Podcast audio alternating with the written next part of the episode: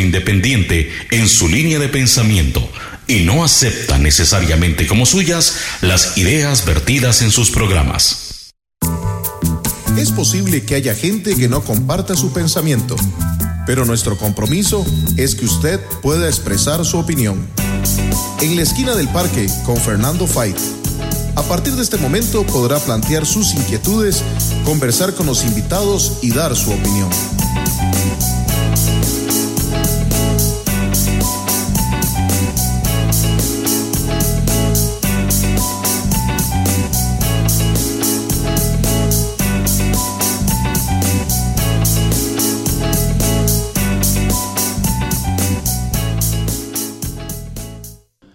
Muy buenas tardes, muy buenas tardes tengan todos ustedes, estimada radio audiencia de su programa En la esquina del parque, aquí en la radio completa Centro 96.3 en el dial, en FM.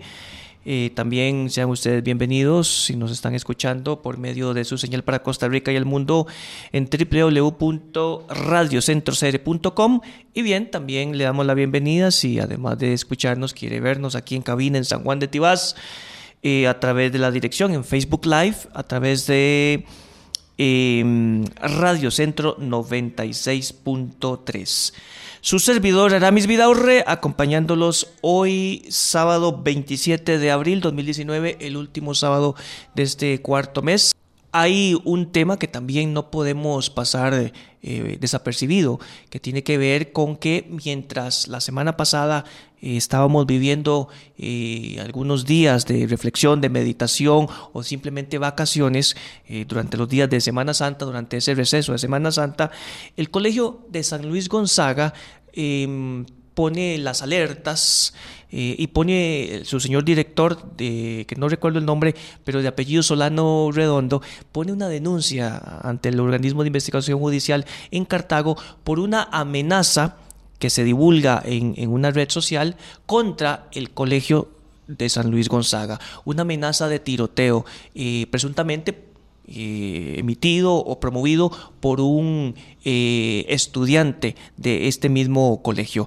Entonces, como decíamos, no puede pasar desapercibido y quisimos traer hoy el tema colación, verlo de la perspectiva penal con nuestro invitado, un invitado de la casa, un invitado frecuente, eh, como lo es eh, don eh, Ewa Lacuña Blanco, eh, quien ya está con nosotros y lo pueden observar aquí en, en la transmisión en video en Facebook Live, para conversar con él desde la perspectiva penal y obviamente él también como ciudadano la reflexión que él puede hacer, pero también desde, la, desde el tema, desde el área que él maneja, desde la perspectiva penal, cómo analizarlo, cómo verlo, qué valoración podemos hacer de este caso, eh, donde, de una vez advierto, vamos a referirnos al caso, al entorno el joven, y aquí defendemos completamente, y estoy seguro que don Eduardo Lacuña es un claro representante eh, el día de hoy de la, defensa que hay que hacer del, del principio de, de, inocencia. Así que no vamos a referirnos al muchacho, vamos a referirnos al caso, al contexto por aquello, para que aclaremos de, de una vez.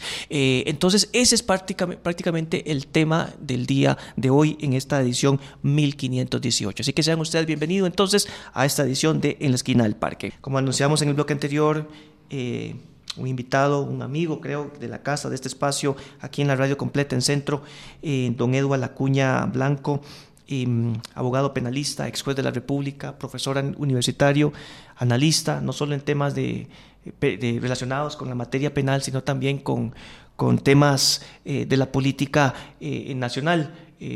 Podemos hablar ahora, después, más tarde, de, de, temas de política nacional. Don Edward, muchas gracias. Bienvenido nuevamente a este su espacio en la esquina del parque. Gracias, Aramis, y buenas tardes a los televidentes y a, los oyentes. Y pues agradecido la invitación. Eh, como decíamos, mientras estábamos, y según como usted tome la, la, Semana Santa o Semana Mayor como vacaciones, como receso, como espacio de reflexión, de meditación, eh, todas esas eh, justificaciones son respetables.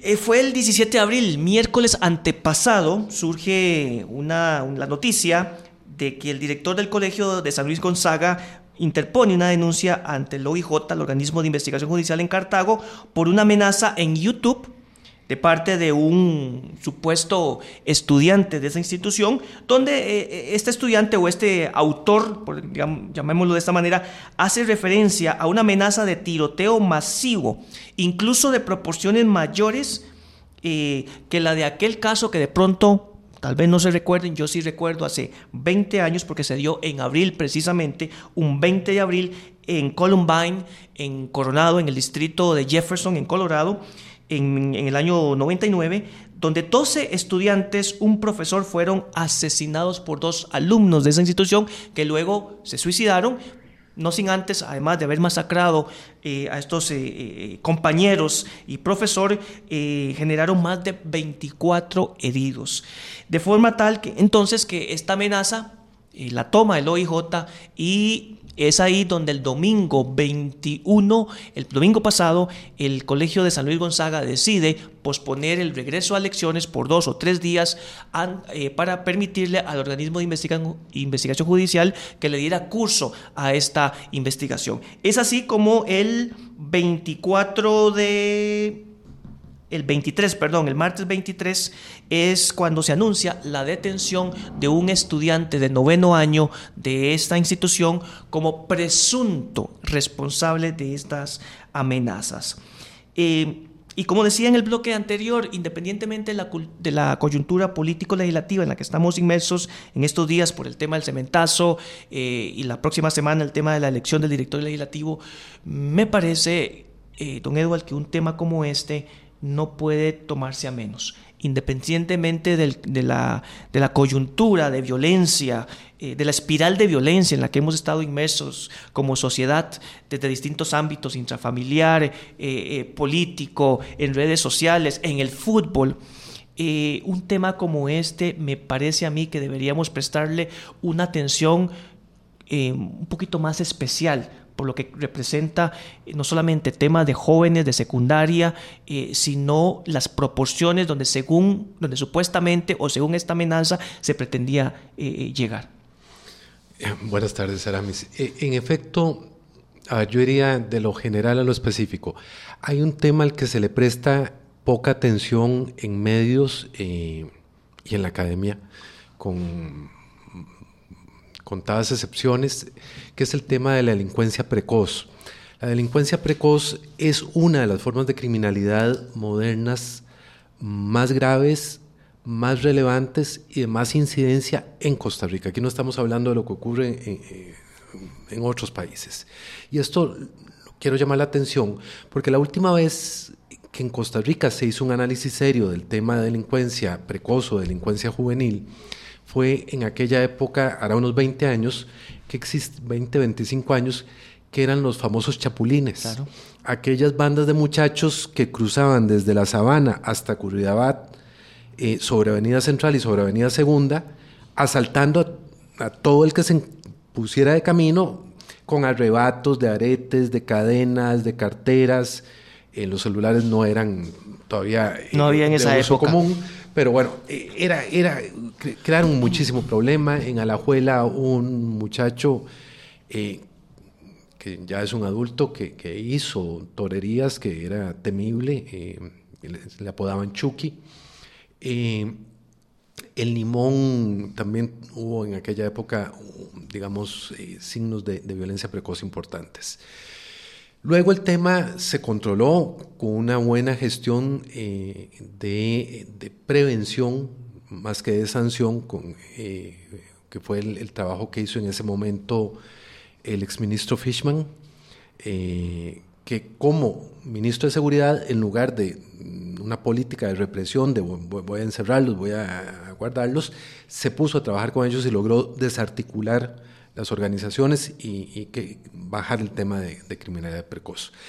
Se dejó el tema de lado y tenemos recientemente eh, sicarios menores de 18 años, tenemos asaltos, delitos contra la propiedad mayoritariamente cometidos por menores de edad. Y tenemos ahora un primer caso de una amenaza eh, que cala en las autoridades educativas y en la policía de investigación, en la policía judicial, porque tiene digamos, varias particularidades. La primera, la amenaza se hace el mismo día que se celebran los 20 años de la matanza de Colombia. En efecto, eso, para quienes lo vivimos, fue la primera matanza en, una institución universitaria en Estados Unidos por parte de estudiantes que simplemente decidieron eh, jugar, entre comillas, a, matar compañeros y profesores. Lo segundo, la forma en la que se hizo eh, esta amenaza ha causado conmoción, porque al hacerse a través de redes sociales, el número de receptores del mensaje y de quienes repican, es decir, repiten o transmiten aquella publicación ha sido considerable. Perdón, un paréntesis. El 20 de abril de 1999, la masacre de Columbine, el día del nacimiento de Adolfo Hitler. En efecto. Eh, que no era coincidencia, parecía que por ahí iba el asunto. Eh, digamos, las hipótesis, lo que, se, lo que se denomina la autopsia psicológica, es decir, cuando no se puede hacer una entrevista a una persona que cometió un delito porque ha muerto, eh, se, practica una autopsia psicológica y las autopsias psicológicas de los dos muchachos señalan, eh, digamos, eh, algunas conductas compatibles con formas del nazismo, no con el nazismo, sino sobre todo con el tema de la supremacía blanca, con el tema del odio a las minorías. entonces, siempre se ha asociado con, esto. lo de este muchacho de Cartago, a ver, desde que puede ser una cosa realmente grave porque haya en efecto una intención de realizar aquel acto o porque sea la típica adolescentada, la imprudencia de decir sin filtrar lo que se está diciendo, que a todos en la adolescencia nos ha pasado. Eh, Aunque no había YouTube en aquel momento. Eh, bueno, el, chiste ese de que gracias a Dios en mi época no, no existían las redes sociales. No había WhatsApp, no había Todos damos gracias de eso porque no queda registro de, de, la cantidad de tonterías que uno podía hacer. Pero bueno, eh, en el caso este, yo es que quiero diferenciar, yo entiendo la preocupación enorme que se ha causado en la sociedad, sobre todo por la reacción del colegio, que el colegio actuó, me parece a mí, prudentemente, es decir, no me la juego a averiguar si aquello es una tontería de un adolescente o si es una amenaza real. Eh, claro, con, la, con, con, con el tema de la, de la publicidad que tuvo la noticia, eh, se crea un, ambiente de inseguridad en el entorno estudiantil, en el entorno de los papás eh, del colegio de San Luis Gonzaga y eso hace que se ponga mucha atención en qué es lo que ocurre. Además, perdón, eh, don, don Edward, que es el colegio con mayor número de estudiantes, más de 2.800. Sí, sí, sí. yo salí del Liceo de Costa Rica hace un buen poco de años y siempre con el, el colegio de San Luis Gonzaga nosotros teníamos eh, digamos, dos, dos piques en aquella época. Eh, y era cuál tenía mayor cantidad de estudiantes. Eh, en la época en la que yo estuve, pues el, Liceo Costa Rica era uno de los colegios públicos con mayor cantidad de estudiantes. Y lo otro, cuál era más viejo, porque lo cierto es que el Colegio de San Luis Gonzaga se funda o abre puertas en 1869 y el Liceo Costa Rica en 1871. Entonces, eh, siempre eh, ha sido eso. El Colegio de San Luis Gonzaga ha mantenido eh, una, atracción de población muy importante porque Cartago no ha tenido, no ha, no ha desplazado las zonas de habitación en, que, existen alrededor del colegio, cosa que se ocurrió, por ejemplo, con el Liceo de Costa Rica, que ya no tiene cerca barrios o, digamos, zonas habitacionales cercanas, más bien sus estudiantes se trasladan desde distancias más, eh, más lejanas. Ahora, en, el tema de este muchacho, eh, yo vería dos acciones. Primero, la preventiva, que fue la acción del colegio, de la junta administrativa, de coordinar con la policía, todo un protocolo de cómo van a llegar los muchachos al colegio para estar examinando que, pues, que no lleven armas. Hay que recordar que ya el año pasado había habido un colegio privado donde eh, dos muchachas habían hecho la misma eh, amenaza de que iban a, realizar disparos dentro de la institución. Lo que pasa es que el manejo eh, mediático fue mucho, muy diferente. Ahí fue más, más digamos, no hubo información hacia la prensa, hubo, después de controlada la crisis, un par de comunicados que se publicaron en, medios de circulación nacional y ahí acabó la historia. Aquí, por tratarse de una institución pública, me parece que, hubo un mayor flujo de información. Eh, el segundo tema tiene que ver con cómo se identifica el menor. Y es que eh, aquí esto nos, tiene que servir para que las personas comprendamos que eh, cuando se usan redes sociales queda una huella, queda un registro que no se borra y que hace perfectamente identificable quién es el autor de determinada acción, en este caso de una amenaza, como en otros casos de extorsiones o de mm, difamaciones o de mm, injurias, en fin.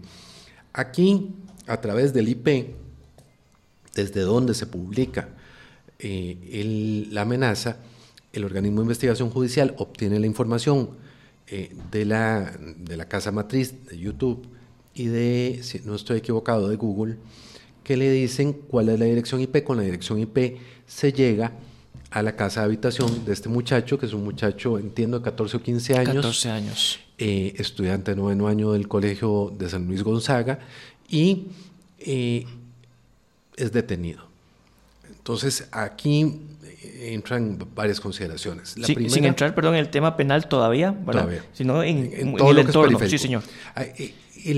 las direcciones IP cuando usamos un teléfono, cuando usamos una computadora, cuando usamos una tablet, son direcciones electrónicas que identifican dónde estoy yo, a cuál red estoy accediendo, pero además desde cuál aparato. Eh, aun cuando algunos que juegan de hackers dicen que si se usan redes virtuales esto no es posible establecerlo, lo cierto es que en informática forense se ha avanzado mucho y aún con redes virtuales es posible determinar el origen, claro, contando con la ayuda de las casas matrices que en este tipo de delitos siempre van a, brindar ayuda. cuando hablo de casas matrices hablo de Microsoft, de Google, YouTube, eh, digamos aquellos proveedores de los servicios de redes. El, otro tema es que cuando el muchacho se le detiene, lo que se hace es incautarle el equipo electrónico que tiene, que pareciera que es una computadora, una tablet y un teléfono.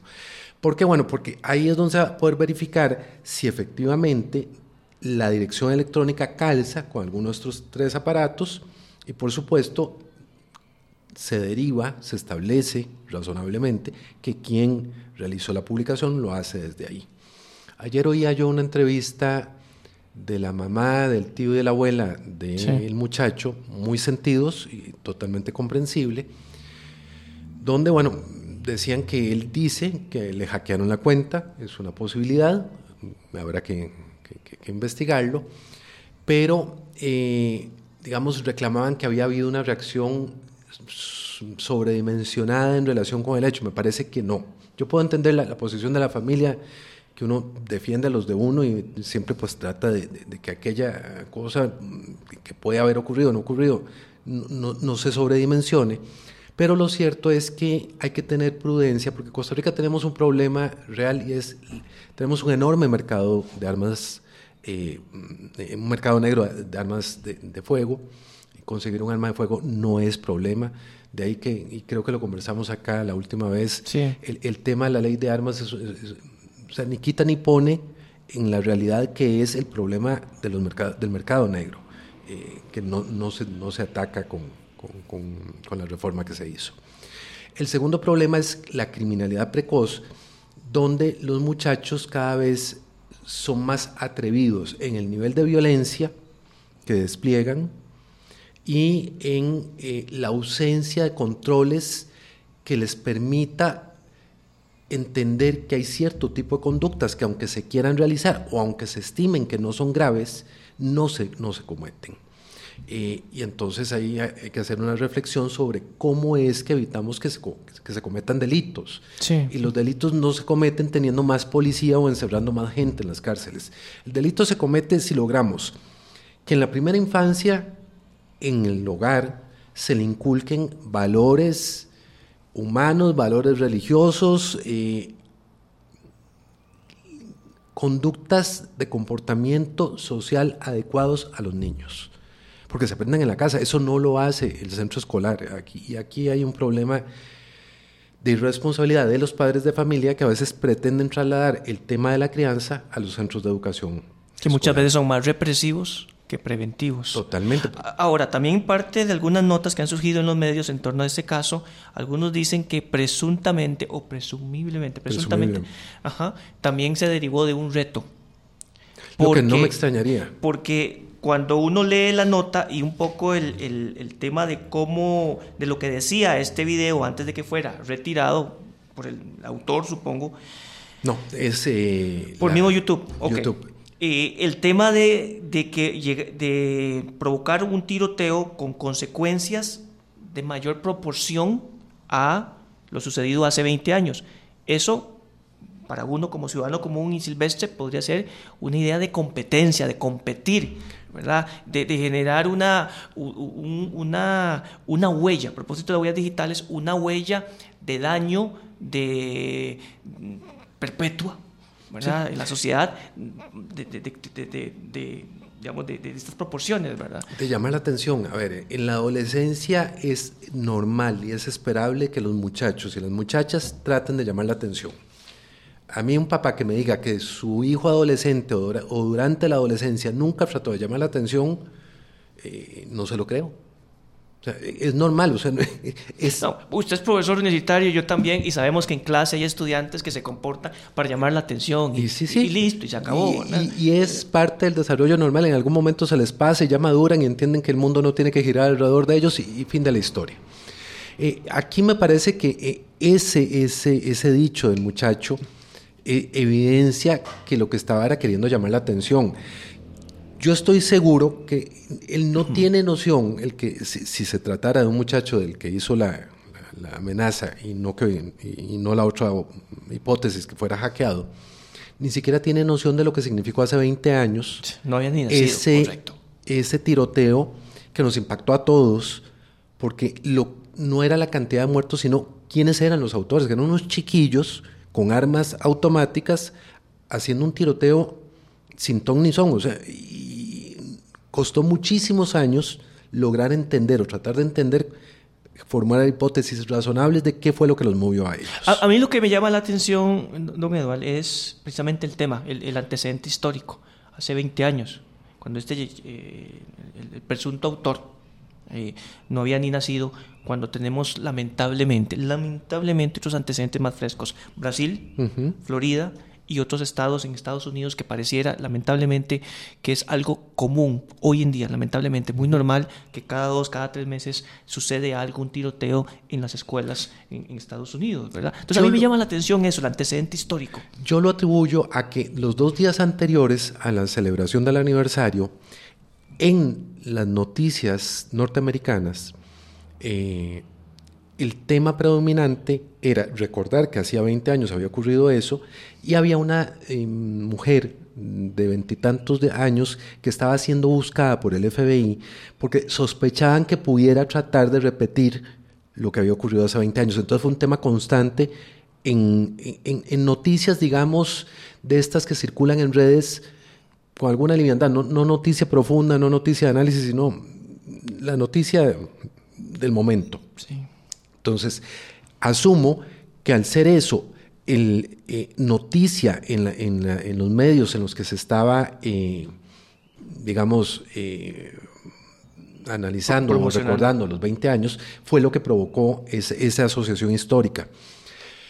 Hay una, una cosa que ocurre con los muchachos de ahora que es admirable y que, es, que tenemos que tener nosotros claro.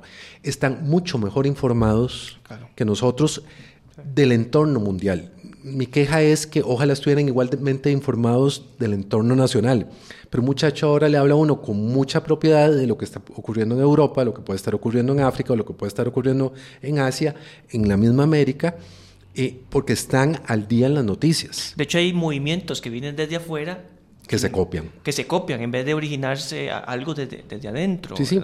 Eh, y entonces, bueno, que se haya eh, hecho ese, ese empate con la noticia de afuera, yo no lo veo difícil. Eh, lo cierto es que eh, lo que sí estoy convencido es que nunca tuvo noción de la gravedad de la asociación que hacía, ni de lo que podía provocar que finalmente la comisión de dos delitos, o por lo menos es lo que está investigando el Ministerio Público. parte de la queja de, la, de los familiares es que el colegio no se comunicó con ellos, sino que como que salió a, los medios a, eh, divulgar la, noticia sin hablar con ellos primeramente. ellos no tenían que hacerlo. No solo no tenían que hacerlo, sino cómo lo iban a hacer si no se sabía quién era el autor de... Eh, a ver, al muchacho se llega a través de una investigación forense, de informática forense. No se llega porque eh, se supiera quién había publicado. eso hay que tenerlo claro. Yo entiendo, o sea, aquí hay que separar la reacción de la familia, que es la reacción típica de un, grupo familiar, es proteger a los suyos de lo que el colegio hizo. El colegio tenía que ver por la integridad de todos los muchachos y no jugarse el chance de que aquella amenaza pudiera ser real.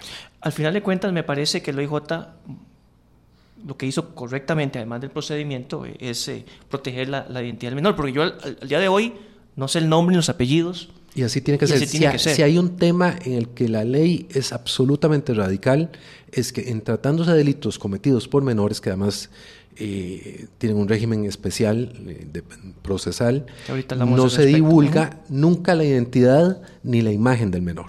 Ni antes de, es decir, durante la fase de investigación, ni durante la fase de juicio, ni durante la fase de ejecución de la pena. Son las 3 con 34 minutos. Ok, nos quedan unos minutos antes de ir al siguiente eh, corte comercial. Eh, don Eduardo, otro tema que a mí me llama la, atención en torno al, al eh, autor, no me refiero al menor como presunto, me refiero, porque aquí... A quien lo haya hecho. A quien lo haya hecho, porque hay, aquí hay un hecho, que hay una amenaza. ¿okay? Quien lo haya hecho es la parte de indagación o de investigación. es lo que pareciera ser un cierto acto de preparación. Y, aquí hay que ser, bueno, claro y, contundente o, claro, preciso en esto. Em, yo conozco mi universidad, paso muchas horas durante la semana, yo trabajo ahí, conozco las, las entradas, las salidas, em, pero si usted me pregunta sobre cierto restaurante o cierto centro comercial, yo no tengo esa información. Em, porque no, no soy, no soy eh, visitante frecuente o cliente frecuente del lugar. E, en este caso, el hecho que haya salido, se haya divulgado de la información que decía el autor de que iba a aprovechar que el colegio tenía unas ciertas entradas, unas ciertas salidas, todo eso de una u otra manera genera en, la idea de que hubo hay premeditación, o sea que hay un hecho que se estaba preparando con cierta antelación o es simplemente uno lo puede ver como que, hey, si es del colegio presuntamente, pues claramente tiene esa información.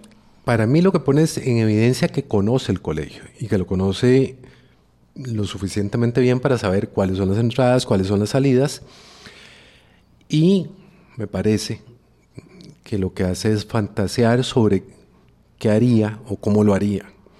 Eh, y eso eh, es lo que escribe en, el, en el video, que no se puede equiparar con un acto de ejecución o de preparación, porque un acto de preparación hubiera sido que tuviera armas, que tuviera municiones. Que eso no se ha identificado que tuviera. No, no, no, no. Lo que, lo que ha trascendido y, es, es, claro que se trata únicamente de equipo informático. Eh, a ver, yo, yo creo, y aquí no quiero ser alcahueta, porque el tema es grave, pero tampoco sobredimensionar eh, las circunstancias. Me parece que es una adolescentada que tiene consecuencias importantes, pero no hay indicadores de que efectivamente se tratara de una ideación o planeación para la comisión efectiva de un tiroteo, que lo que se hizo fue una amenaza que provocó mucho temor en la población que provocó reacción de la institución, reacción del Ministerio de Seguridad Pública, reacción del aparato judicial, pero que no señala pruebas o indica, que haya evidencia de que fuera algo más que una, eh, eh, que eso, que una amenaza. Eh, queríamos enfocarnos ahora sí un poco al tema ya de índole penal, a las posibles sanciones, pero ¿podemos entrarle de una vez? Agradecerle a Martín las dos preguntas y la observación. A ver, sí, cualquier menor cuando es detenido, igual que un adulto, cuenta de inmediato con el derecho de un defensor. En este caso, de un defensor público, porque fue lo que se le proporcionó, él estuvo de acuerdo y el defensor público le acompañó durante los datos de identificación, durante la indagatoria y además eh, durante la, en la fase en que eh, la Fiscalía solicitó ante el juzgado penal juvenil la imposición de medidas cautelares que fueron finalmente rechazadas. Eh, ¿Por qué no se le entregó al Patronato Nacional de la Infancia? Mire, voy a ser grosero y, probablemente genere alguna reacción, pero es que si se lo hubieran entregado al Patronato Nacional de la Infancia, todavía el PAN estaría discutiendo si el chiquillo debe o no devolver a la casa y si deben ellos irlo a recoger a los tribunales o no. el patronato no... A ver, por, muchísimas razones que no, que no es el momento ni, las circunstancias, el patronato no es un buen socio en los procesos penales porque no está en capacidad de acompañar los procesos penales, de apersonarse en los procesos penales y de actuar en los procesos penales. Entonces, ¿qué ocurre? Bueno, que al muchacho el juzgado penal dice no se le impone ninguna medida cautelar, no hay ninguna razón para tenerlo detenido eh, y por eso se devuelve solito a su casa. Eh, yo no criticaría el sistema, es un muchacho de 14 años, tampoco es un chiquito que no supiera cómo devolverse. Eh, a ver, no, tampoco, así como hay queja de que se puede haber sobredimensionado la reacción de la institución, no se puede pretender una sobrereacción de parte del sistema. Eh, no había ninguna razón para pensar que hubiera algún riesgo de que el muchacho se volviera solo a su casa, asumo que en autobús o algún familiar lo recogió por ahí cerca. eso no es un problema. Y efectivamente, el tema de recursos económicos es una consideración en cuanto a que pudiera haber conseguido armas o no, pero mm, ahí hay que tener cuidado porque el conseguir armas no necesariamente va asociado a una capacidad económica. sobre todo los vendedores o traficantes de droga le pueden entregar armas a menores a cambio de favores, de que les sirvan de campanas que se llaman, que son estos que están avisando si llega la policía o si ven algo irregular, a cambio de eh, que realicen algún tipo de, Transacción. de, tráfico de, droga o, el caso extremo, de que incurran en sicariato. Ok. E, el tema de las medidas cautelares, no había razón, no había algo de peso que el juez haya podido considerar, eh, por ejemplo, que ni siquiera acercarse a la, a la institución, digamos. Bueno, es que ahí, y aquí yo quiero hacer la aclaración que estoy derivando de la información que ha trascendido, que es en realidad poca, que, pero yo creo que hay que diferenciar el proceso administrativo, educativo, donde la, la, institución sí tiene la obligación de iniciar un proceso disciplinario contra el muchacho, que ya lo hizo, y a raíz de ese proceso disciplinario, de entrada, lo suspenden 10 días de asistir al colegio. perdón, eh, eh, el proceso disciplinario no estaría de una u otra manera emitiendo juicio, digamos, anticipando de juicio. Anticipando. No porque son materias diferentes. Una es en la materia disciplinaria, es decir, cometiste una falta contra la institución. Por eso, pero sería como admitir o reconocer. Sí, pero que no habría ningún problema, porque hay, o sea, el colegio tiene la obligación de, si hay una falta disciplinaria, sancionarla, que de ninguna manera evita la sanción penal si fuera el, caso de establecerse. Sí, el proceso disciplinario no es indicativo de culpabilidad. No, simplemente. ni se puede usar lo que, lo que se genere en el proceso disciplinario para el proceso penal juvenil. No, es comparable, obviamente, son materias distintas. Son materias distintas. Eh, a ver, si un muchacho en la universidad eh, le sustrae a un compañero la computadora, un bolso, cualquier cosa, eh, la universidad puede hacer un proceso disciplinario independiente del proceso penal que podría generarse. Es lo mismo con esto, a nivel de, colegio. Entonces el colegio inicia un proceso disciplinario, le suspende por 10 días mientras eh, continúan adelante y si determina que él es el responsable de eso, pues tendrá que sancionarlo. El problema que tiene el colegio es cómo determinar que es él si él está alegando que le hackearon la cuenta. Y esto de que lo está alegando lo digo porque fue parte de lo que manifestó la mamá en la entrevista eh, en otro medio de comunicación el día de ayer. y claro, entonces hay todo un, problema ahí de por medio. Eh, el juez penal juvenil impone medidas cautelares para proteger el proceso penal. ¿Eso qué significa? que no haya riesgo de que el muchacho se vaya a fugar, que no haya riesgo de que vaya a obstaculizar la investigación o que haya riesgo de que de alguna manera vaya a entorpecer la investigación. Y en este caso me parece que no hay esos riesgos procesales que nada tienen que ver con el tema escolar. Yo creo que la sociedad actual, yo no la llamo alcahueta, o trato de no llamarla alcahueta, porque a la larga también uno puede decir o, suponer que, en la época de uno éramos tal vez excesivamente cuadrados. Eh, pero sí ha habido una confusión sobre los límites de, del ejercicio de la libertad en los muchachos. Eh, se ha confundido que el muchacho tiene derecho a opinar, a, generar su propia identidad, a discrepar con los adultos, es, esos temas se han confundido con una tolerancia a conductas que no deben ser permitidas. Entre esas, las pachucadas, las vulgaridades, eh, la cantidad de delitos que los muchachos cometen sin darse cuenta en redes sociales eh, es, es una locura, donde uno trata de generar estudios, topa con el problema de de que básicamente son inconscientes de que aquello que están haciendo está mal. Encuentran que todo tiene una justificación, que si se les critica es que la persona no les comprende, que se les está eh, siendo limitada su libertad, que hay arbitrariedad. Y yo creo que ahí vuelvo al punto. Eh, la delincuencia se controla desde muy antes de que se cometa el delito. Y entonces, bueno, fuera de los, digamos, lo, lo que tiene que ver con, con parámetros eh, biológicos, donde puede haber, por razones eh, básicamente de, a ver, de, carga genética, alguna propensión a conductas violentas, eh, hay que tener clarísimo que entre el nacimiento y la adolescencia es cuando, se, es cuando se fijan los límites. Y hay una definición de la identidad. Claro, pero una identidad que tiene que entender que esa identidad va a convivir con otras. Claro. Yo creo que hemos hecho eh, como sociedad un excesivo énfasis en la individualidad y entonces la, individualidad justifica cualquier cosa, aún la violación de las reglas de comportamiento y de, los límites eh, que hay que tener con las otras personas, con las instituciones, aun cuando no se siente uno a gusto con ellos. En la adolescencia todos estamos disgustados con algo, con los papás, con las iglesias, con la escuela, con el colegio, con los amigos, con los hermanos. O sea, y eso es normal, pero hemos confundido esa, esa, esa disconformidad con permitir que se sobrepasen los límites de respeto y de, y, de, las reglas de autoridad, porque si algo le queda a uno claro, en la adolescencia, o debería quedarle a uno claro, son dos cosas. Que existen principios de autoridad que se respetan, porque son, no porque yo esté de acuerdo o no esté de acuerdo, es porque son.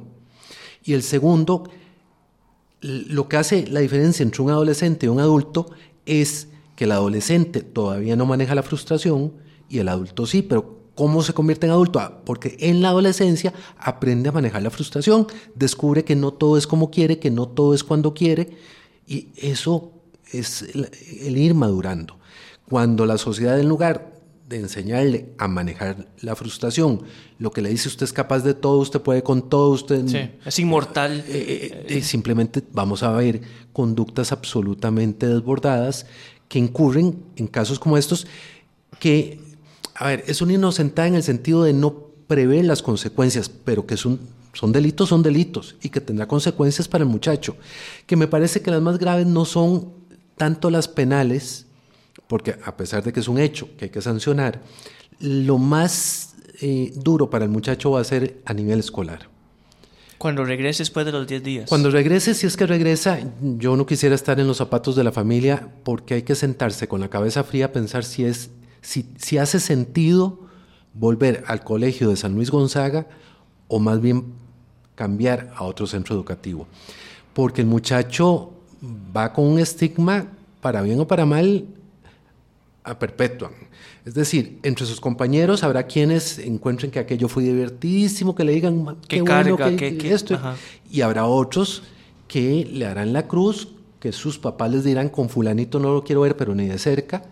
Y al muchacho mm, las circunstancias de convivencia no le van a ser fáciles en una institución tan grande. Y la exigencia de los padres hacia la institución, hacia la parte administrativa de eh, qué va a pasar después. ¿verdad? Por eso, eh, aquí lo, lo, que, lo que debería llamar a la reflexión es tanto de la institución como de la familia, de la de, si regresa o no regresa a la institución y si regresa, en qué condiciones y cuáles van a ser las reglas de juego. Eh, dentro de esto, y dejo que no hemos entrado al tema de las posibles a las sanciones que se puede exponer de, ser hallado culpable, eh, no hemos entrado a eso, eh, porque me interesa hablar de la apología del delito, un tema que, un concepto que a mí me llamó mucho la, la, atención y lo quiero reservar, será para después de las cuatro. en esto, como parte del proceso indagatorio, bueno, ya se hizo el tema informático. Eh, no, se hizo la investigación que llevó al lugar, a, toda dirección electrónica se asocia con una dirección física. Eso permitió llegar a la casa del muchacho. La casa del muchacho se encontraron los aparatos. Ajá. Ahora, esos aparatos tienen que ser objeto de un examen forense, que, es básicamente...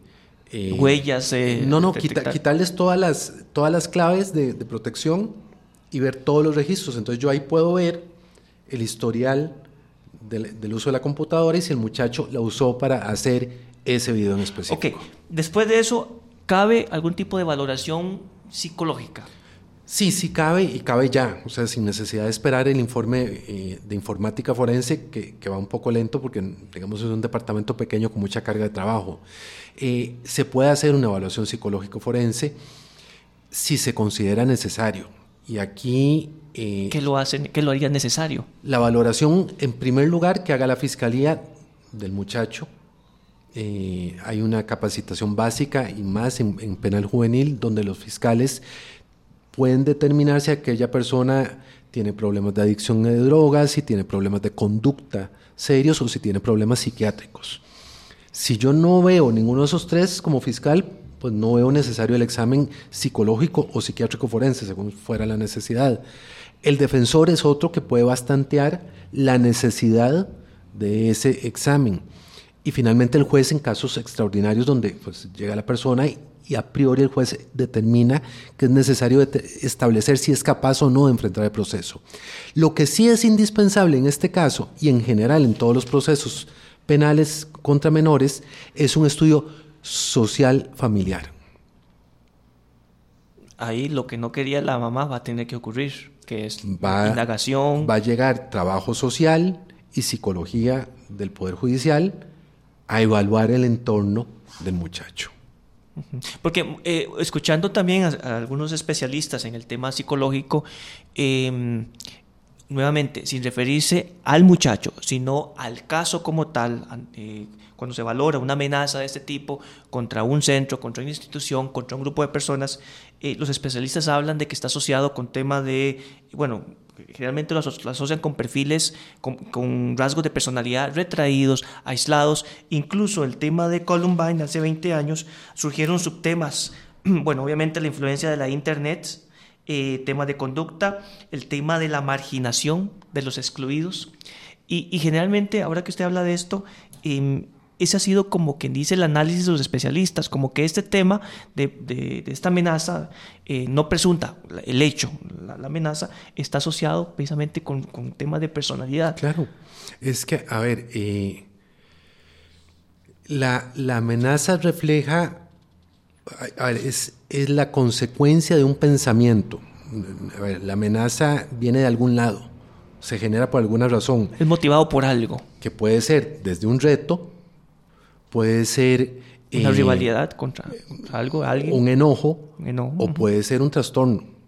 Recuerdo, perdón, antes ya nos quedan un par de minutos, eh, antes de irnos al, corte y al cambio de hora, eh, el caso también lamentable de hace algunos años atrás de un estudiante en una institución privada en Mercedes Sur que, discutió por unos minutos con la directora. Y la mató. Y la mató terrible, o sea, es eh, increíble. O sea. Lo que pasa es que en ese caso en concreto, cuando se hace el análisis del caso hacia atrás, el muchacho iba a matar a la directora. Premeditación. Claro, tanta que llevaba el arma. nadie va a la escuela con el arma. eh, y, el muchacho tenía serios problemas de conducta, no mentales, sino de conducta, es decir, falta de límites, mala crianza, eh, familia, cosas Por eso es que en penal juvenil es tan importante analizar siempre el entorno, porque en penal juvenil además lo que se trata no es de sancionar por sancionar, sino buscar medidas que permitan reinsertar al muchacho, permitan reeducar al muchacho, evitar que a futuro llegue a ser un criminal. En la esquina del parque. Bien, regresamos a esta conversación, charla, plática, análisis con don Eduardo Acuña Blanco sobre este caso, de esta amenaza contra, una amenaza de tiroteo contra el colegio de San Luis Gonzaga. Em, ¿A qué sanciones se expone? Se le ha, se ha hablado de la posible comisión de dos delitos. Una de ellas que me ha llamado mucho la atención es lo que se denomina apología del delito.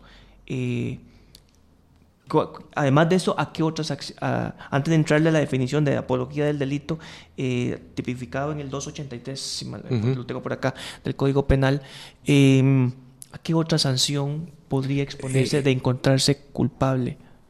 Este el otro delito es causar alarma pública, es decir, eh, provocar este estado de temor en, en la ciudadanía a través de las publicaciones que realizó en redes. Que eso al final de cuentas, perdón, don Eduardo, eh, ¿cómo medirlo? ¿Cómo decir que efectivamente causó alarma pública?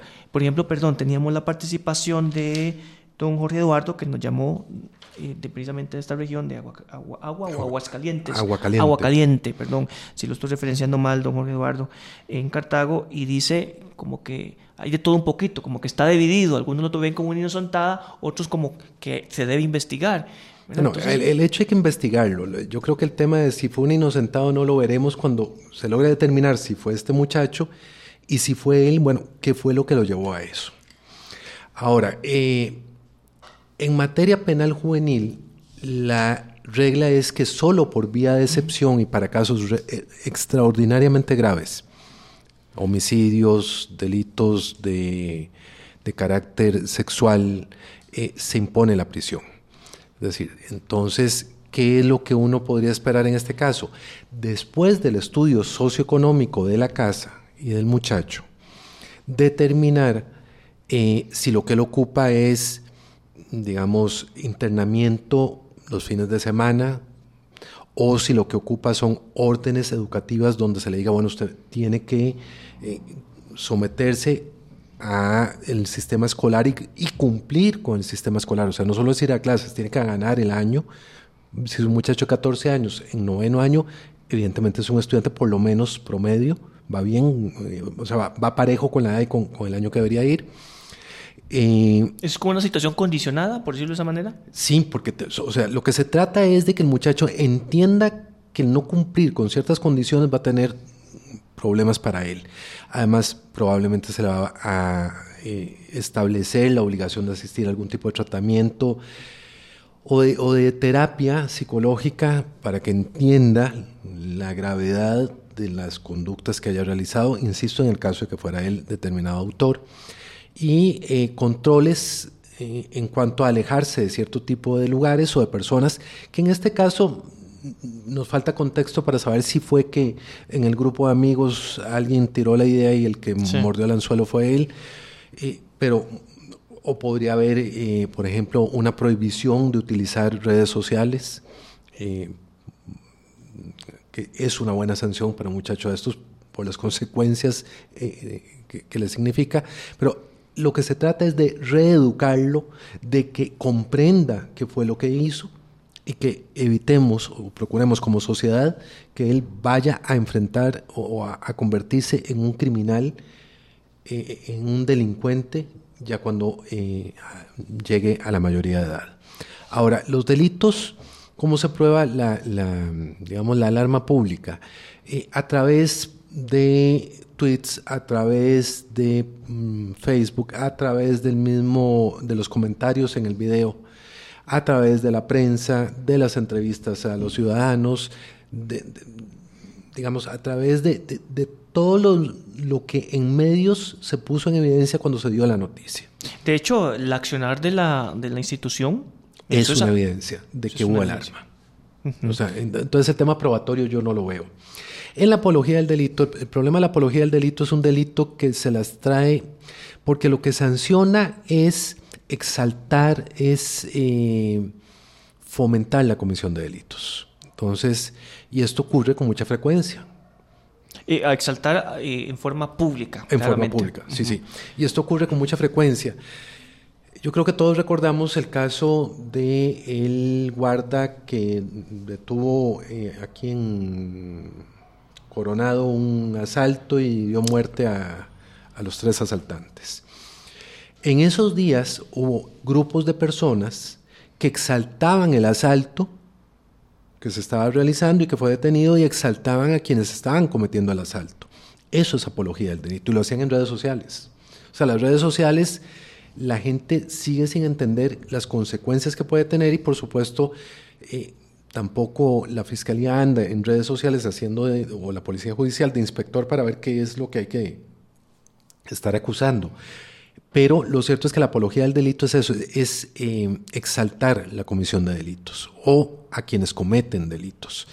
Eh, en, esto, la, digamos, la discusión que se suscita es cuál daño se está causando. si partimos de que los delitos lo que sancionan son conductas que sean socialmente dañosas, que porque sean conductas que afecten los valores fundamentales de la convivencia social, porque no podemos empezar a convertir en delito absolutamente todo, porque esos propios sistemas dictatoriales. Entonces la pregunta es, cuando se exalta la comisión de un delito, ¿cuál bien jurídico, cuál valor fundamental se está afectando? Y es una discusión académica de muchísimos años. ¿La apología del delito es entonces una exaltación o es una, también una incitación a que se cometa? No, es una exaltación es una exaltación en la comisión de delitos. Porque leía eh, en el 283, dice, será reprimido con prisión de un mes a un año o con 10 a 70, 60 días multa el que hiciere públicamente la apología de un delito o de una persona condenada por un, por un delito. Es que esa es la parte que, por lo menos eh, a mí mm, porque cuando leía, por eso decías anteriormente, en un bloque anterior, se me hacía interesante porque uno puede tender a eh, pensar que es incitar, porque de incitación hay mucha incitación. Por ejemplo, con temas de, ahora con todo el tema de esto de, de la migración, eh, en redes uno ve, lee personas incitando eh, sacar a los nicaragüenses, a los ilegales, y no por las vías diplomáticas, no, no, como no, corresponde. Eh, hay, un, hay, hay, un faltante... Como corresponde, perdón, a los ilegales, aclaro, por aquello. Eh, ahí hay un faltante legislativo que sé, porque, digamos, he tenido la, la gentileza de consultarme de diferentes fracciones, hay, hay un faltante legislativo de un tema que en Europa ya se reguló, eh, que en América hay que hacerlo y que Costa Rica urge, que es lo que se llaman los delitos de odio, eh, que es precisamente esa exaltación a conductas absolutamente oprobiosas y contrarias al ser costarricense, la xenofobia, la eh, discriminación por razón de género, por razón de de preferencia sexual, por razones de condición religiosa. O sea, es eso eh, en Costa Rica no tiene una sanción. No tiene la connotación de una apología. No, no, no, no. Apología es, eh, a ver, Hitler lo que hizo fue lo correcto y eso debería volverse a repetir. Eh, la, apología por, por aquellos, la apología es un recurso discursivo de justificar, darle connotación ética o moral a un acto que se ha considerado socialmente o penalmente como ilegal. como, delito. O sea, a ver, eh, qué bien que fulanito mató a, tal por cual. Eso es apología del delito. Listo, listo. Eh, eh, Entonces, con mucha más razón, la incitación a seguirlo haciendo no está sancionada en este momento y es un tema pendiente que me consta que se está trabajando. Porque eh, eh, aquí hay otro tema, y, yo creo que se lo mencionaba eh, en, la pausa comercial anterior, sin llegar a, niveles de paranoia de esta mesa, de este programa, pero si esta situación, esta amenaza pudiera generar, allá hablaba precisamente de la incitación a otras actividades similares, de misma proporción o mayor, en, otros colegiales o en otros colegios, ¿verdad? Como decíamos, sin caer en paranoia, pero eh, precisamente traemos ese tema a colación, como decía, desde el puro inicio, porque no puede pasar desapercibido. No, no. Yo creo que la reacción de la institución y la reacción del sistema eh, hace que sea difícil pensar que esto vaya a tener efecto dominó, es decir, que, que vaya a provocar a, otros muchachos, si es que fuera el muchacho, el autor del, hecho, porque lo que, lo que están viendo es que el sistema sí reacciona. Afortunadamente. Dichosamente, y se están dando cuenta que las redes sociales no son, no es cierto que yo me puedo esconder detrás de una computadora y nunca me van a encontrar. E, eso tienen que irlo entendiendo a la brava será, pero porque eh, lo cierto es que no hay posibilidad de, evadirse. Ahora, ¿qué es lo que sigue?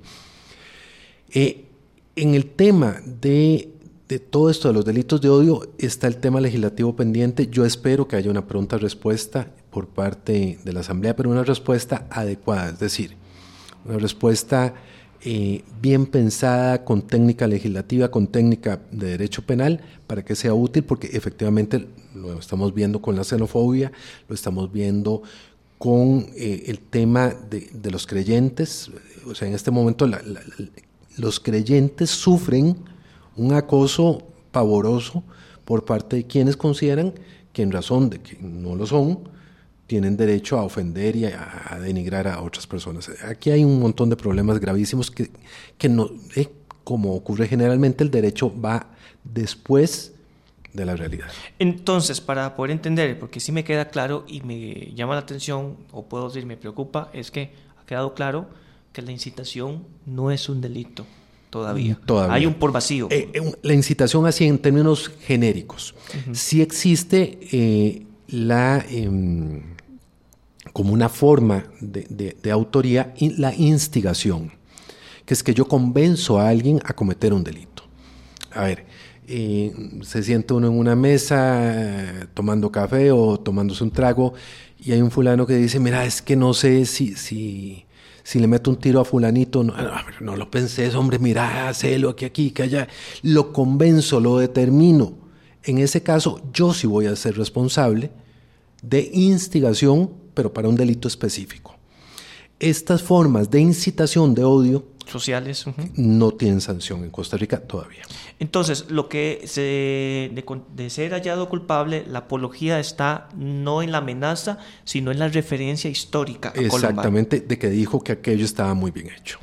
Ok, por lo menos ya, ya, me, ya me quedó claro porque tenía esa, esa inquietud si la apología estaba en exaltar la comisión del delito que no se había realizado o en el antecedente. En, el antecedente que efectivamente ya ocurrió. Son las 4 con 26 minutos. Estamos aquí con don Eduardo Acuña Blanco. Eh, don Eduardo, entonces en el siguiente bloque vamos a hablar un poquito del tema legislativo, ¿le parece? Sí, señor. Nos vamos a la siguiente y última pausa. Don Renato, si es tan amable, y ya regresamos. En la esquina del parque. Queríamos comenzar también del tema legislativo, pero específicamente el tema de todo esto que hablamos, que escuchábamos en la cápsula anterior de acontecer legislativo y mientras escuchábamos la opinión de algunos diputados, padres de la patria, yo le preguntaba aquí a don Eduardo, don Eduardo, eso que está diciendo el diputado eh, técnicamente está incorrecto. Los conceptos que utiliza de presunto comisión de ilícitos, eso es como eh, de una u otra manera traerse abajo el, principio de, o la presunción de inocencia de las personas involucradas. O estoy hilando muy delgado o es parte también un poco de todo lo complejo que ha sido la investigación del llamado caso del cementazo, el lenguaje, el discurso, la narrativa de las partes investigadoras. Hablo específicamente de la Asamblea Legislativa. A ver, eh, en, general hay, hay, un, digamos, un problema de lenguaje que tiene que ver cuando los diputados olvidan que ellos tienen inmunidad. Eh, al tener inmunidad, e indemnidad, es decir, no son responsables, no se les puede reclamar ni penal ni civilmente por lo que digan, eh, digamos, en el uso del lenguaje se cuidan tal vez en exceso y en lugar de ser muy asertivos, que entren en unos vericuetos que ellos mismos se terminan zafando la tabla. A ver, eh, las comisiones de la Asamblea Legislativa, las ordinarias o las especiales, cuando generan un informe, el informe no debe hablar o no debería, por un tema de lenguaje y de técnica, decir supuestamente, sino que tiene que establecer cuáles son las conclusiones a las que se arribó. Que esas conclusiones sean bonitas o feas es otra historia. Pero dentro de las conclusiones, perdón, y a propósito del lenguaje, eh, no pueden usar, entonces no pueden usar presuntamente. No, deberían decir, determinamos que aquí hay elementos para que se investigue la comisión de un delito. No presuntamente, no, hay elementos que permiten afirmar la comisión de un delito. Ok, porque escuchamos precisamente algunos diputados, bueno, y son figuras públicas. Eh, Jonathan Prendas, por ejemplo, decía eso, presuntos ilícitos. Por eso, yo creo que es que ahí se enredan en el lenguaje. los diputados, y yo no los culpo, tienen una cantidad de trabajo enorme. Y yo creo que entre las cosas que no se les enseña o no se les explica cuando son candidatos o cuando recién llegan a la Asamblea, son cuáles son, por ejemplo, las garantías que tienen, perdón, para manifestarse sin tener que caer en estos enredos que sí tenemos que tener cuidado mm, los ciudadanos de a pie, de que no podemos hacer afirmaciones de ese tipo porque nos genera responsabilidad penal que ellos no es. Por ejemplo, yo en el programa ¿Tiene uno, uno, cuidarse y por eso he sido muy cuidadoso hoy de decir presuntamente. Exacto. Pero el diputado, dado la naturaleza de su cargo y del, del, de la investigación que está llevando, y precisamente de los elementos eh, con los cuales concluye la, investigación, puede decir, hemos detectado...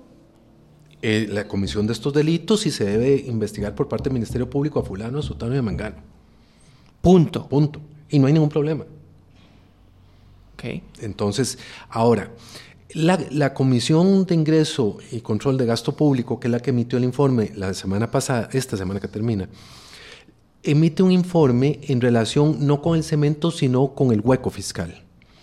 Eh, ¿Qué es el hueco fiscal? Básicamente que en, en diciembre del 2018, no, 17. 2017. Hacia la quincena, precisamente. Exacto. Costa Rica entra en un problema de insolvencia, es decir, hay que hacer pagos si no se tienen los recursos, eh, de, si no se tiene el efectivo. Entonces, eh, y además a eso sumémosle la coyuntura de la, de la, de la elección eh, nacional.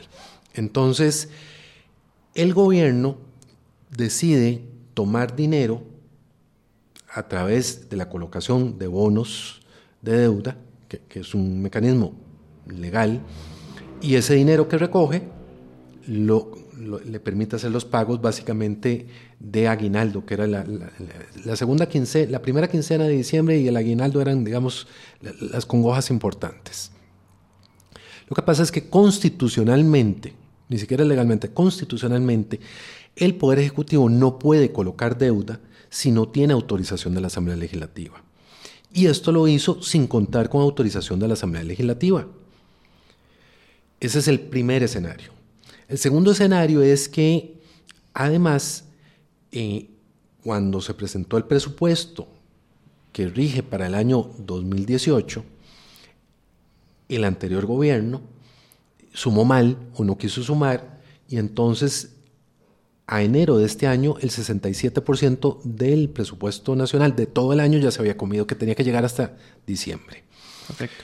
Eh, y entonces recién entrando esta administración para poder enfrentar ya no pagos de, de salarios del sector público ni de los gastos corrientes del sector público, sino para pagar deuda que, se había colocado, tuvo que echar mano nuevamente de la colocación de bonos de deuda para recoger dinero y pagar los, los bonos que se vencían.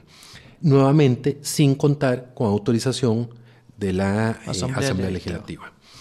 Esas acciones yo las diferencio porque en el primer caso sí se podía, vía presupuesto extraordinario, acudir a la Asamblea Legislativa y pedir la autorización. Que eso sí, tenía un costo político porque era ponerse en evidencia que había problemas económicos que se habían negado durante tres años y medio. Y, sumado a la coyuntura eh, electoral, iba a serlo eh, dificilísimo. Exactamente. Entonces, eh, y en el segundo caso, cuando entra el actual gobierno, encuentra la casa incendiada, literalmente. Si Costa Rica no hubiera pagado eh, la deuda en los primeros meses de este año, lo que, perdón, del año pasado, lo que ocurre es que entramos en impago a nivel internacional y eso es entrar en una lista negra complicadísima que hubiera tenido consecuencias desastrosas. hago la diferencia porque son dos escenarios diferentes. ¿Qué es lo que, es lo que reprocha la Asamblea Legislativa en este, en este informe de mayoría? De nueve, ocho lo suscriben ocho diputadas y diputados, que se haya ignorado el principio de legalidad. Y es que eh, el funcionario público, y a mayor rango, mayor responsabilidad, tiene que actuar conforme a los principios constitucionales y legales, que básicamente se resumen en que usted tiene que hacer lo que la ley le autoriza y le ordena. Artículo 11 de la Constitución Política. Exacto. Entonces, ¿qué ocurre? Cuando un funcionario público desde el más, de más alta jerarquía hasta el de más baja jerarquía, no respeta el principio de legalidad, en materia penal incurre en lo que nosotros llamamos violación al deber de probidad. Los delitos contra la administración pública no interesa si hay o no hay lesión económica. Eso es un tema secundario. Lo que interesa es que el funcionario público irrespetó el principio de legalidad. Perdón, y ahí hay otro tema de concepto, escuchando a la diputada Paola Vega, porque me parece, y usted me corregirá, que está incurriendo también en un error, porque están justificando de que como no había desvío de fondos públicos o robo o pérdida, entonces no hay una posible comisión del delito. Y usted acaba de decir, es que no importa si no, no, tiene que haber dinero de por medio, sino es la responsabilidad, es el cumplimiento de su deber lo que se está discutiendo. El deber de probidad. Es que eh, el funcionario público tiene que entender que solo puede hacer lo que la ley le permite y conforme las regulaciones de la ley. Y en este caso todavía más grave porque es la Constitución la que establece cuáles son las reglas presupuestarias. Entonces, ¿qué ocurre? Que se podrían configurar, y aquí le tocará al Ministerio Público hacer la indagación, que entiendo la viene haciendo desde el año pasado, desde agosto desde del año pasado, de si pueden haberse configurado dos, dos delitos básicamente. Y aquí aclaro, es mi opinión Estoy claro que hay colegas que piensan que se pueden configurar otros delitos. El primero de ellos es peculado. Y vuelvo y reitero, no significa que haya perjuicio económico.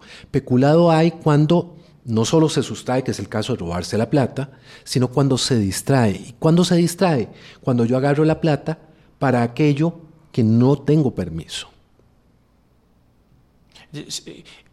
Eh, es una desviación en realidad. Sí, es una desviación de fondos. Exactamente. ¿Por qué se desvían? Bueno, porque yo a los fondos solo les puedo dar el uso que la ley me haya ordenado darle. ¿Justificado o no justificado? Bueno, ya eso, es un, eso es un tema que tendrá que investigar el Ministerio Público y que será objeto de discusión, que concuerdo en que habrá que discutirlo. Pero en principio habrá que ver si se distrajeron fondos.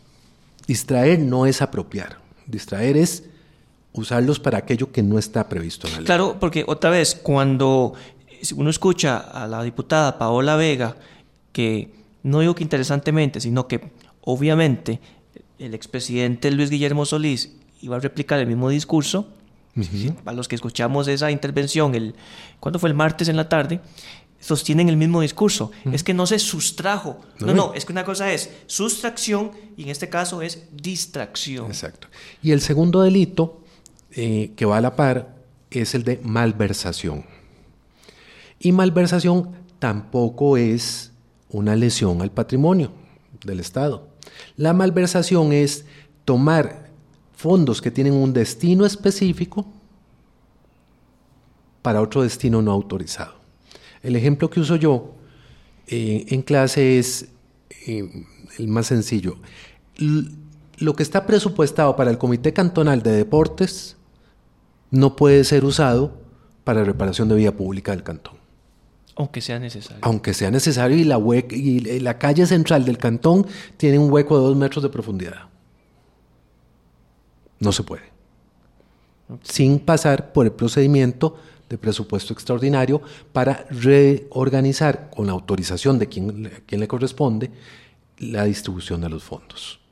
En este caso estamos hablando la distracción. Eh, usted decía que usted distingue entre el actuar de la administración anterior y la de la ministra actual. ¿Cuáles serían las figuras entonces para el gobierno anterior? Los delitos son los mismos. La diferencia está en que eh, uno de los temas a valorar es si en el caso de la administración actual existía un estado de necesidad. El estado de necesidad es, un, es un permiso que otorga la ley para cometer delitos cuando lo que yo, el delito que cometo, significa lesionar un bien jurídico menor para salvar uno de mayor valor. Eso tan abstracto se reduce básicamente a yo realizo un mal menor para evitar un mal mayor. Si Costa Rica no hubiera pagado la deuda, el, default financiero tendría repercusiones incalculables o inconmensurables que hubieran sido realmente críticas. Entonces me parece que había un, estado de necesidad para la actual administración de apagar el incendio que no fue provocado por ellos, eh, que hizo necesario realizar la colocación de deuda sin autorización legislativa. Luego todo esto fue corregido eh, a finales del año pasado con dos presupuestos extraordinarios que contablemente permitieron ya registrar todas las operaciones. Por eso es importante tener claro que cuando se habla de esto no estamos hablando de lesión económica o de, lesión patrimonial, sino de falta del deber de probidad en la función pública. Dentro de ese deber de probidad, em, cuando uno escucha otra vez a las personas involucradas del gobierno anterior o administración anterior, el yo no sabía o no me informaron. Dentro del deber de probidad hay una necesidad de que la persona con un rango superior o de mayor responsabilidad tiene que estar, eh, tenía que estar enterado. No porque alguien no le, tuviera que decir, sino por su propia investidura, por su propia responsabilidad. A ver, eh, yo encuentro difícil ese argumento. Porque ¿Cuál? ¿El que no me informaron? El que no me informaron, porque estamos hablando de, eh, de que el ministro de Hacienda, que es el, digamos, el principal responsable es el que maneja la, la plata de la casa. Por donde pasa el mayor flujo de información. No, no, pero es que, o sea, toda la información, no el mayor. O sea, todo lo que es información financiera económica del país, ahí pasa. Entonces, y, además es el que tiene que ir a pagar, es el que tiene que ir a pagar deuda, el que tiene que pagar salarios, tiene que pagar aguinaldos. Perdón, yo no creo que pueda ignorar la situación, número uno.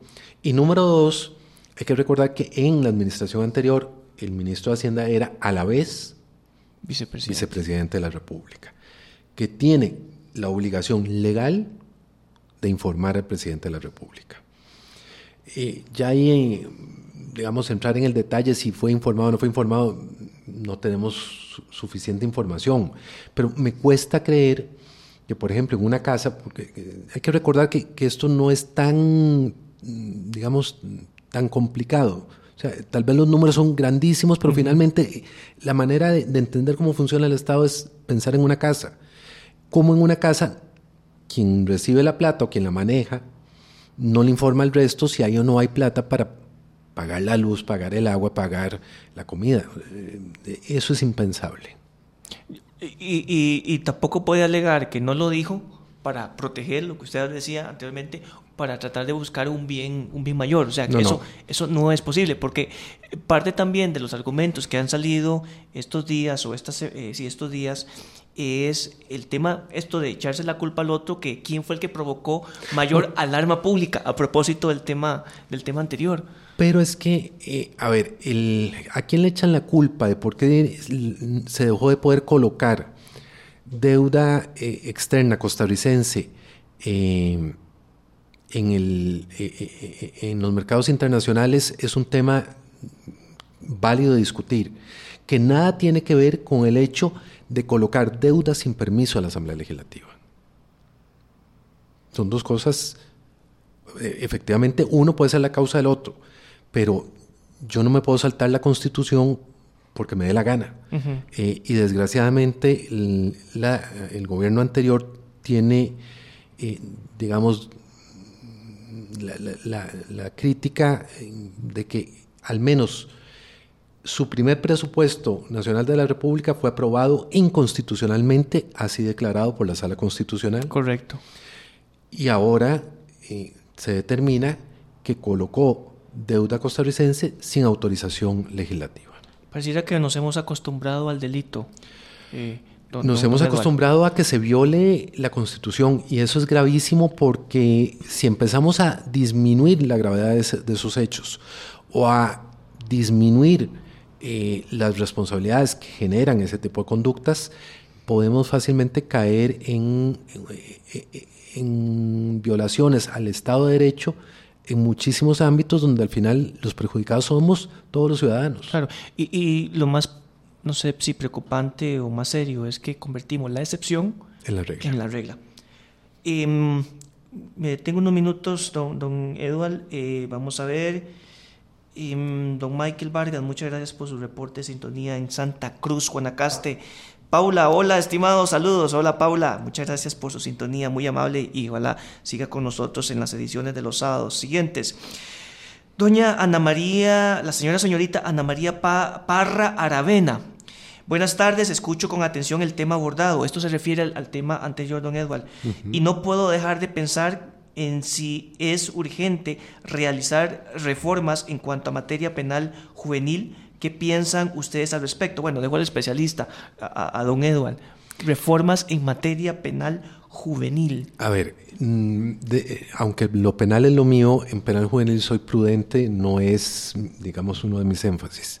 Creo que hay cosas que se pueden mejorar, pero también hay que ser muy honestos de que eh, estamos muy amarrados por una enorme cantidad de convenios internacionales en materia de menores que hacen difícil cualquier reforma legislativa, sobre todo en las líneas de ser más represiva o más sancionatoria. Creo que sí hay que replantearse el rol eh, preventivo, sobre todo de eh, entes como el Patronato Nacional de la Infancia, que le están debiendo muchísimo, muchísimo a, los niños y a la juventud en el ámbito preventivo. Volviendo al caso que usted nos hablaba, bueno, que recordamos, porque también estaba muy joven en esa época y sí vi casos muy severos, estando yo en la, en la parada de mi, de mi comunidad, ver carterazos, eh, cadenazos y venían en grupo los chapulines. Era terrible, eh, para los que nos recordamos allá en los años 90 los chapulines, cuando uno está en la parada de bus y uno veía venir un grupo como una chapulinada, ¿verdad? Eh, eh, uno decía, Dios mío, aquí, aquí se aguantar, un puño y a ver que no anduviera uno nada. Y en aquel tiempo, como usted bien lo mencionaba, no había ni celular, ni había iPads, tablets, computadoras, nada de eso. Lo que yo uno tenía era el Walkman, recuerdo, ¿verdad? Y entonces uno venía y sí me tocó ver, lamentablemente, eh, gente que estaba conmigo en la fila, adelante o hacia atrás, que eran víctimas de estos eh, carterazos o esta eh, cadenazos. ¿Qué, ¿Qué hizo don Luis Fishman en un par de minutos que sea necesario hoy volver a hacer y no me refiero solo al caso de, este muchacho o de, del presunto eh, eh, autor de esta amenaza, sino en lo que se refiere al tenor de lo que habla doña Ana María Parra, en vez de meterlo por el tema de reforma penal, el tema social, el tema institucional. Prevenir, prevenir. O sea, los muchachos son personas. Eh, primero que todo, recordémonos. Entonces, entender que hay que bajar, bajar no, de, no a nivel intelectual, sino bajar en las expectativas que tenemos nosotros de lo que debe ser, a tratar de entender qué es lo que ellos quieren para negociar dentro de sus expectativas que es válido socialmente. Porque no se vale hacer lo que me dé la gana cuando me dé la gana, que es el problema que está ocurriendo. Y lo otro, una enorme campaña de educación pública, en el literal sentido de educación pública, para que los papás asuman sus responsabilidades, las comunidades asuman sus responsabilidades, y yo apostaría, y aquí sí lo digo, esa es mi propuesta, por lo menos de lo que he estudiado, la, que me lleva a afirmar que hay que hacer una enorme, eh, un enorme gasto en los comités cantonales de deportes y en el Ministerio de Cultura, Juventud y Deportes en generar actividades recreativas y deportivas para los muchachos. Finlandia tenía hasta hace cinco años el índice de consumo de alcohol más alto de toda Europa en los muchachos de 12 a 18 años. Y lo bajaron en cuestión de 10 años, simplemente haciendo que los muchachos salieran del centro escolar, obligatoriamente tenían que participar en una actividad deportiva o en una actividad cultural. Cuando esas actividades deportivas y culturales se les volvieron agradables y no una carga, el índice en Finlandia de consumo de alcohol en este momento es el más bajo de Europa. Para poner un ejemplo donde podemos replicar muchísimas otras situaciones. Y Costa Rica tiene una muy buena estructura, por lo menos a nivel de diseño, de eh, cantonal de deportes. Todas las municipalidades tienen su comité cantonal de deportes. Existe además un ministerio, a ver, un instituto del deporte con rango de ministerio y existe un ministerio de cultura que aunque uno quisiera que le metieran más platica, le pusieran más presupuesto, pero es, funciona.